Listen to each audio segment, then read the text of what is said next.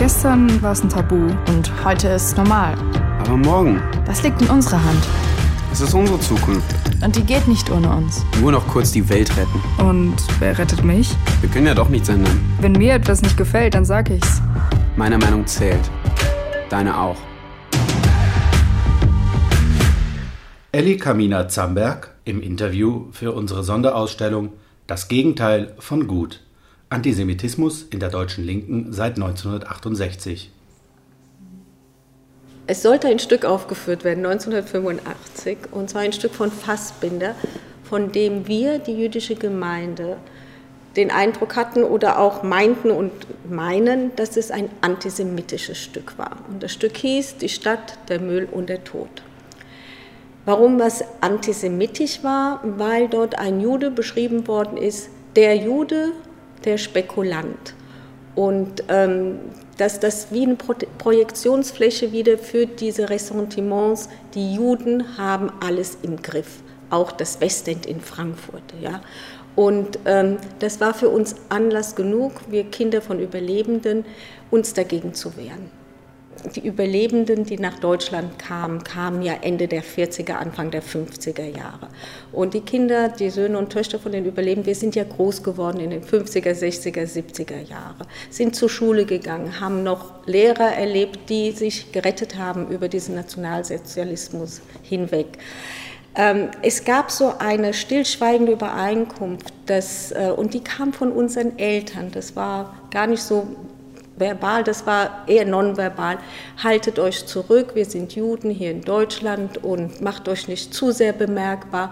Es gab diesen Satz immer an der Wand lang. Ja? Also nur, dass man uns nicht bemerkt, dass wir nicht die Aufmerksamkeit auf uns oder unsere Eltern, Gott behüte, lenken sollen. So, und dann äh, kam es, dass Helmut Kohl, der in seiner Antrittsrede von der Gnade der späten Geburt sprach und damit auch was eingeleitet hat, auch so eine Tendenz äh, zu einem Schlussstrich. Es soll doch jetzt endlich mal genug sein. Und es waren nur 40 Jahre nach der Shoah, nach dem Ende des Krieges. Ähm, und da fing das an zu kippen. Dann ähm, kam Ernst Jünger, der hat den Goethe-Preis bekommen. Das war auch, das gab es einen großen Diskurs darüber, dass er ihn überhaupt bekommen hat. Ja, und dann gab es Mai 85 den Besuch von Kohl und Reagan äh, in Bitburg. Und so hat sich da die Atmosphäre so aufgestaut, dass man den Eindruck hatte, hier verändert sich was. Ja. Es verändert sich Geschichtsschreibung. Dann kam die, die, der Historikerstreit, war auch in dieser Zeit damals so kurz, 40 Jahre nach der Befreiung, mit den Überlebenden, die noch relativ jung waren, meine Mutter war damals so alt wie ich, ja, heute bin, ähm, war das ein Affront, es war eine Kränkung und eine Unsensibilität, überhaupt daran zu denken, dieses Stück öffentlich auf, in Deutschland oder in Frankfurt zu zeigen. Ein Antisemitismusstreit in Frankfurt. Das ist der Herr Bubis. Das bin ich. Kann man gar nicht mehr sehen. Es lag nahe die Assoziation, dass in dem Stück der Herr Bubis selbst gemeint war als der Jude, der Spekulant, der das Westend zerstört. Es gab ja in dieser Zeit unheimlich viele Hausbesetzungen. Auch er hatte ein Haus, das besetzt war.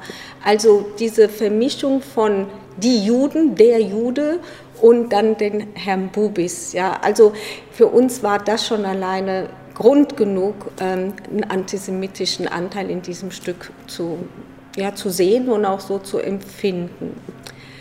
Und wir haben dieses, wir haben das Buch uns gekauft, wir haben das, äh, das fing ja nicht, wir waren ja nicht gleich auf der Bühne, es hat ja Monate gedauert, aber es gab unheimlich viele Diskussionen untereinander, unter uns, auch viele kontroverse Meinungen, also ähm, nicht jeder war einverstanden, auf die Bühne zu gehen und die Bühne zu besetzen. Das war viel zu gefährlich und Polizei und äh, also die Angst saß auch noch vielen so im Nacken. Ja, also dieses zeig dich nicht. Ähm, ja, und ähm, dann, das war ein dynamischer Prozess. Dann kam der erste Termin für die Besetzung und die Karten wurden sozusagen in den Vorverkauf gebracht. Und unsere Idee war, wir kaufen alle Karten auf in dieser Stadt, die es so gibt, und gehen in dieses Stück. Da war das noch gar nicht so klar mit der Besetzung, aber auf jeden Fall, dass wir so präsent im Publikum sind oder vielleicht sogar alle Karten aufkaufen können. Das Schauspiel hat das gemerkt, dass da was im Gange war und hat diese Premiere abgesetzt. Und ähm, wir kamen dann dazu, der Vorstand.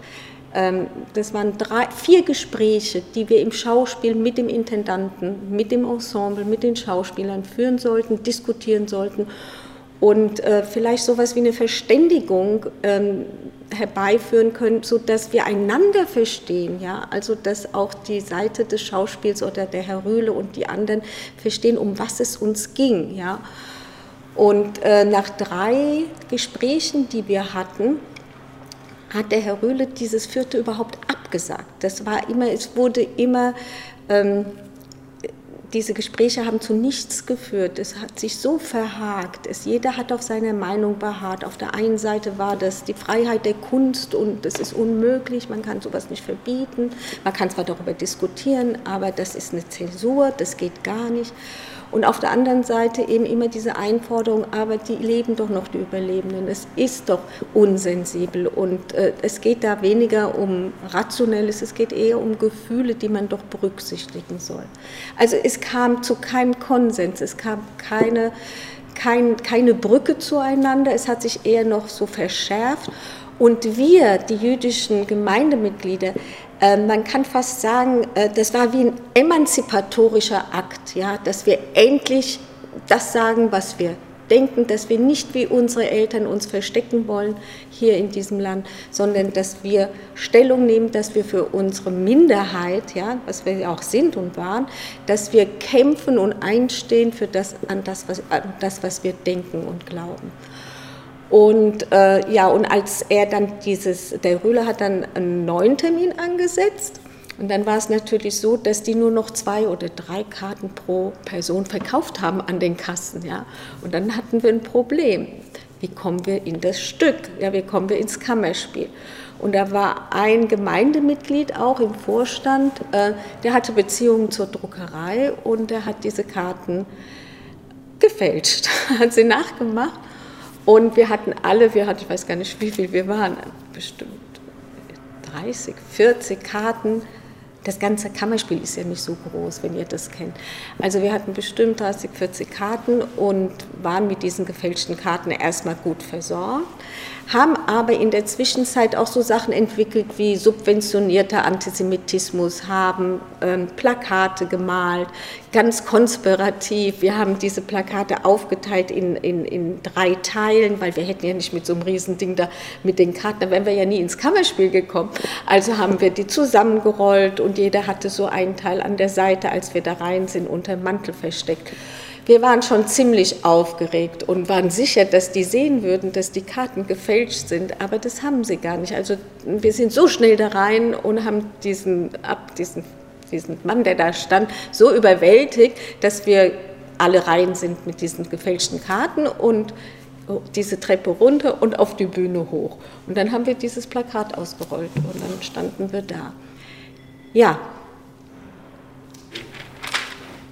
Außerhalb des Kammerspiels, das ist ganz wichtig, waren mindestens 1000 Demonstranten mit, mit Plakaten während den Anfängen und, und ähm, skandierten wirklich, also ich weiß gar nicht mehr, was sie alles skandierten, aber es gab eine heftige Demonstration und ein Großteil dieser Demonstranten waren Überlebende.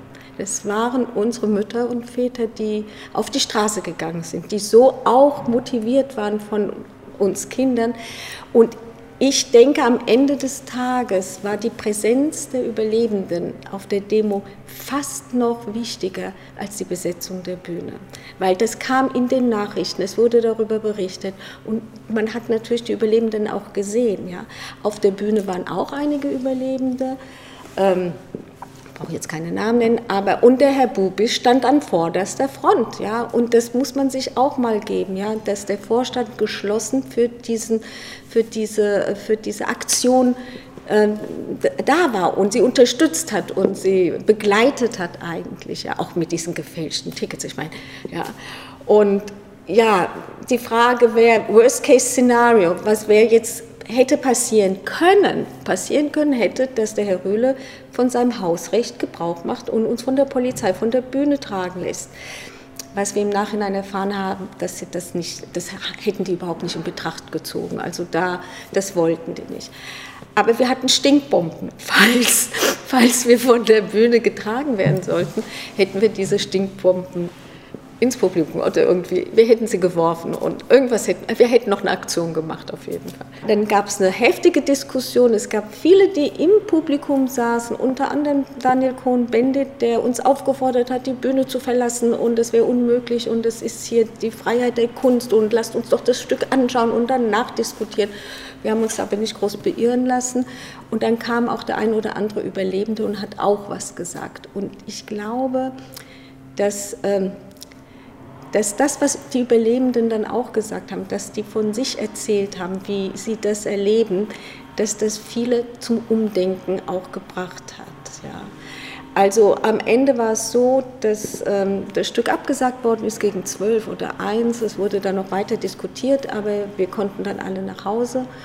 Und meine Freundin, mit der ich auf der Bühne stand, war mit einer der ersten, die, als wir aus dem Kammerspiel aus dem Kammerspiel kamen, interviewt worden ist. Und da wurde sie gefragt, wie sie das erlebt hat oder wie sie sich fühlt. Und dann hat sie nur gesagt, wir wollten das Stück absetzen und wir haben das Stück abgesetzt. Ja, und das war, und das, dieses, wir haben was bewegt, wir haben was geschafft als jüdische Gemeinschaft, als Minderheit in dieser Stadt.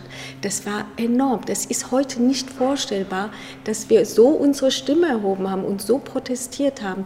Das ist heute wahrscheinlich gang und also wäre das jetzt kein großer Akt, aber damals war das ein, ja, es war eine Emanzipation. Das war der 31. Oktober. Am 4. November hat dieser Herr Röhl eine, ähm, eine geschlossene Theateraufführung angesetzt, mit nur, also mit Journalisten. Ähm, und es war aber geschlossen, es durfte keiner rein. Und am Ende ähm, hat man in der Zeitung lesen können, ja, das ist gar nicht so antisemitisch und das wäre eigentlich sehr äh, ist provokant und äh, Fassbinder hat es nicht so gemeint und äh, man würde es falsch verstehen. Ähm, dann kam der 9. November. Der 9. November war der Herr Oberbürgermeister Wallmann bei uns in der Synagoge. Und das war uns schon klar, das war ein einziges Taktieren. Und er hat uns also versichert, er versteht die jüdische Gemeinde und er versteht die, die Gefühle der Überlebenden und deren Kinder. Und, aber es geht nun mal um Zensur und es geht um die Freiheit der Kunst und er kann seinem Intendanten nicht vorschreiben, das Stück zu spielen oder nicht. Daraufhin sind äh, bin ich mit einer ganzen Gruppe, die da auch auf der Bühne waren. Wir sind demonstrativ aufgestanden, sind aus der Synagoge gegangen. Ja, wir wollten uns das auch nicht länger anhören. Wir denken, oder soweit ich es weiß, aber ich kann das jetzt nicht ähm, verbriefen, also ich kann es nicht garantieren, aber soweit ich weiß, haben die dann die, haben sie den Herrn Rühle dazu gebracht, dieses Stück nicht aufzuführen, weil sie einfach ähm, sie wollten den Eklat in der Stadt nicht, sie wollten es aus der Stadt raushaben. Ja. Und er hat dann zurückgezogen unter dem Motto sein eigener Entschluss, dass das Stück jetzt erstmal nicht aufgeführt wird. 2015 ist dieses Stück gelesen worden hier in Frankfurt. Und da wurde der Herr Dr. Graumann befragt, ob er denn damit einverstanden ist, nach dieser Bühnenbesetzung 1985. Daraufhin sagte er, dass es gut ist, dass man über Antisemitismus diskutiert. Ja? Also, dass man das auch zeigt. Man hat das Stück ja nicht gezeigt, es war eine Lesung, aber es waren die, viele der Schauspieler, die das Stück hätten aufführen sollen, haben das Stück gelesen. Das war jetzt 2015. Ähm, ich denke tatsächlich, dass ähm, es damals schwierig war, eine Brücke zu bauen. Es war schwierig, miteinander ins Gespräch zu kommen und einander zu verstehen und einander überhaupt zuzuhören.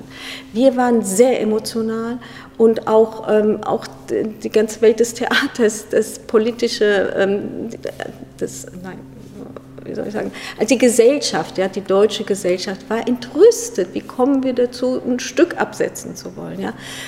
Und ich denke, dass es heute, heute gerade umso wichtiger ist, in den Diskurs zu gehen und zu versuchen, Brücken zu bauen und zu versuchen, miteinander zu sprechen und einander zuzuhören. Das ist sowas wie eine äh, nein, nicht nur Verbindung, aber auch eine Verständigung geben kann über Dinge, auch wenn man anderer Meinung ist. Es ist ja nicht so problematisch, wenn man anderer Meinung ist, aber es scheint ja heute so, dass es schwarz oder weiß gilt und es kann, darf keine Meinung oder ein Kompromiss oder ein Diskurs über etwas geben. Und ich denke, das ist etwas, was ich heute aus dieser Zeit auch mitgenommen habe. Immer wieder zuhören, immer wieder verstehen, auch wenn ich anderer Meinung bin und trotzdem einen Konsens suchen, trotzdem ein, ja, ein Kompromiss. Denn am Ende funktioniert Demokratie nur so.